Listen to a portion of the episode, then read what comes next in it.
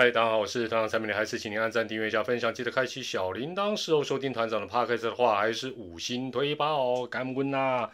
诶，还是把字幕功能打开了，应该会有字幕的。如果不要来不及的话，好，受到新冠肺炎疫情的影响呢，中职洋将来台透过专案申请，今天一月里在七号，一月二十七号联盟收到正式的通知，总共三十六人已经通过核定，啊，这当中包括外籍球员、外籍教练跟家属，但是 就不包括大家最关心的羊头萝莉，第一批没有了哈，但是一开始就让团长铁口直断一下。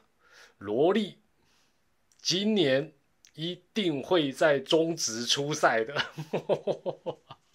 讲到这里，对于萝莉的铁粉、萝莉跟萝莉的夫人以及萝莉控，这时候都瑟瑟发抖中。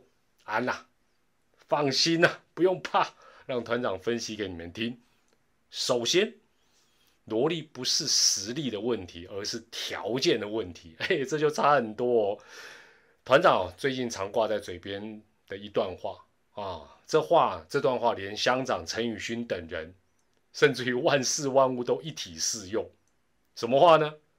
没有卖不出去的商品，只有卖不出去的价钱。哦，那大家比较常听的可能是没有卖不出去的房子，只有卖不出去的价钱，意思是一样的。如果萝莉去年球季是大幅衰退，或者是有受伤的疑虑，这就会是一个比较大的问题跟障碍。我们来看几项基本的数据吧。去年中职在换球之后哦，整体投手的防御率全联盟哦是进步，也就是下降了百分之三十三成。罗莉的防御率从二零二零年的五点零零下修到哦去年是三点零三，进步也就是降幅多少？百分之三十九，所以它绝对是及格，而且是超标的。另外，他的投球局数来到一百五十七局，虽然。很多的数据跟他全盛时期的成绩都有一些差距，但我们如果用进阶数据来看，WAR 来看，罗莉的贡献度在全联盟的投手中依旧是高居第三，比他猛的达隆哉、德保拉跟布雷克，他还排第三哦，这是全联盟的投手，所以实力上哦，这个最重要的问题是没有太大的问题的。第二。相信富邦跟罗莉都是朝复数年约洽谈中，纯粹就年来讲，大概差别就是几年的问题了。想想看嘛，邦邦好不容易说服各队才诞生了萝莉条款，邦邦怎么可能说我只想签一年，然后明年看萝莉转队，另类的恩将仇报？那这也是现阶段邦邦绝对不可能轻易放生萝莉的根本原因。相对的，萝莉哎也很清楚啦。后年啊，应该呃应该讲明啊明年啦，对不起，应该讲是明年。明年不占杨将缺的优势，一定要拿来换一张大合约呀，是不是？更进一步来讲，两年约啦，或三年约啦，应该都不是双方最大旗舰的所在，而是这张合约，这纸合约 究竟值多少钱？这就是接下来来谈的第三点这几年呢，很多洋将也都会委由台湾的经纪公司来洽谈相关的机会与合约，当然不是每个啦。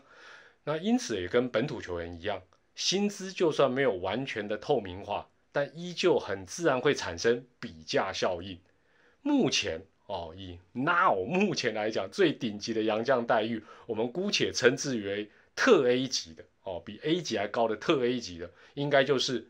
德保拉啦，泰迪啦，那如果过去的话，可能就加上，比如说以前的米兰达或过去的索沙。那 A 级来讲，大概就属于布雷克、布里汉等人。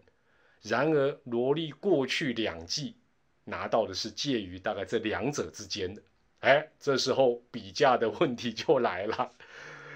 团长这时候就问大家，请问？你觉得罗莉应该比布雷克领的更多吗？这个没有标准答案的，我只是让大家可以思考一下这个问题。你觉得他应该领的比布雷克多吗？或者说，你觉得罗莉会比布里汉表现更好吗？这两个问题大家可以思考一下。复数年约在这个时候，基本上是比较倾向保障快要满三十八岁的萝莉。对富邦而言，虽然有机会在明年。多一位不占洋将缺的强头，但他也可能用 A 级或 A 级以上的价码，只换来不如预期的一个结果。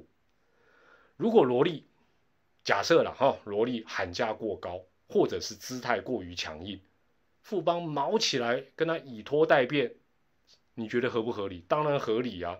第四点，为什么邦邦之外？只传出淼淼有兴趣呢？哎，各位有想过这个问题吗？其实这个道理金肝胆，这两队的洋将共同的特色就是新面孔比较多。以各队目前已经谈妥的羊头来看，哦，我们先讲羊头，你特别注意羊头，爪爪、吱吱、龙龙，全部羊头都是老面孔。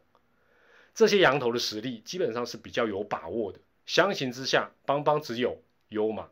喵喵只有布雷克，都只有各一位羊头在中职实战过，其他的新羊头纵使嚯资历履历多漂亮，一开箱或春训的时候，可能就会让你哭笑不得，也说不定。那罗莉能够在台湾撑这么久，就算岁月催人老，至少不会是大家讲什么福袋啦、未知的福袋，不至于。所以这两队自然对萝莉会比较有兴趣，这个也很合理。第五。很多球迷担心，拖到二二八之后，萝莉的初赛会不会今年没有办法跨过八十局的门槛？这个部分，喵喵的安总已经帮大家算过啦。哎，新闻要仔细看哦。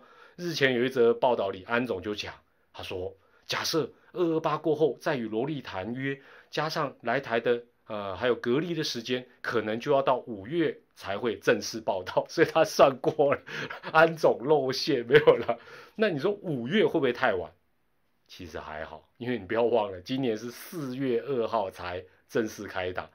至于八十局对于先发型的罗莉来说，团长帮你算好了，大概需要十三场的先发出赛哦，先发十三场比赛，换算时间。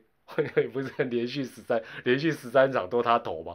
换换算时间大概要需要三个半月左右的时间，也就是说，就算他六月才开始出赛，身体没有出状况，表现不要太糟践，投超过八十局应该问题都不大。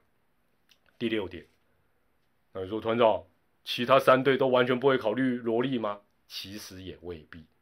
因为五队，你想想看，现在这么多的洋将军备竞赛中，不可能每一位的表现都符合啊预期，不管是羊头羊炮，而且呢，大家不要忘记一点，不可能每一位洋将身体都头好壮壮啊，一整季都健康啊。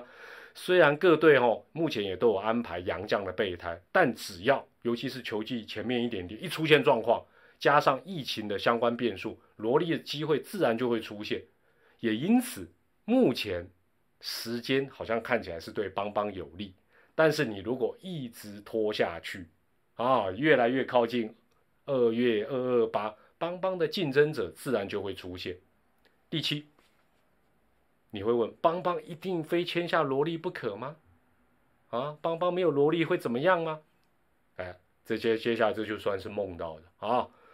据了解，邦邦签不下来的。备案人选也大致是找好了，这位羊头打给龙血塞，但是团长线索不能提供太多，不得不卖个关子，否则以后就没有人要跟团长讲内幕啦。但这一位羊头，假设有那个必要，他浮出台面的时候，相信至少 PTA 那个风向会绝对咻马上就改变。这也是邦邦有本钱跟萝莉耗下去，因为觉得说怎么会这样？有那个耐心这样耗，嘿，当然人家是有备案，大家都有备案，萝莉绝对也有备案。总之，按照先后顺序，邦邦想办法跟萝莉达成协议，这对双方来讲绝对会是最理想哦。其 正常来讲是最理想，真的没有办法取得共识，就像前面团长所讲的，没有卖不出去的商品，只有卖不出去的价钱。萝莉恐怕要稍微牺牲一下今年的收入。不管是转战到喵喵，或者是到任何球队，他只要能跨过八十局的门槛，接下来他就海阔天空了。这一出前斗大戏，咱们就继续往下看吧。也欢迎你用留言分享你对这件事情的看法，或者预测预测也 OK 啦。我是团长蔡美丽，祝大家健康、开心、平安。我们下回再见，拜拜。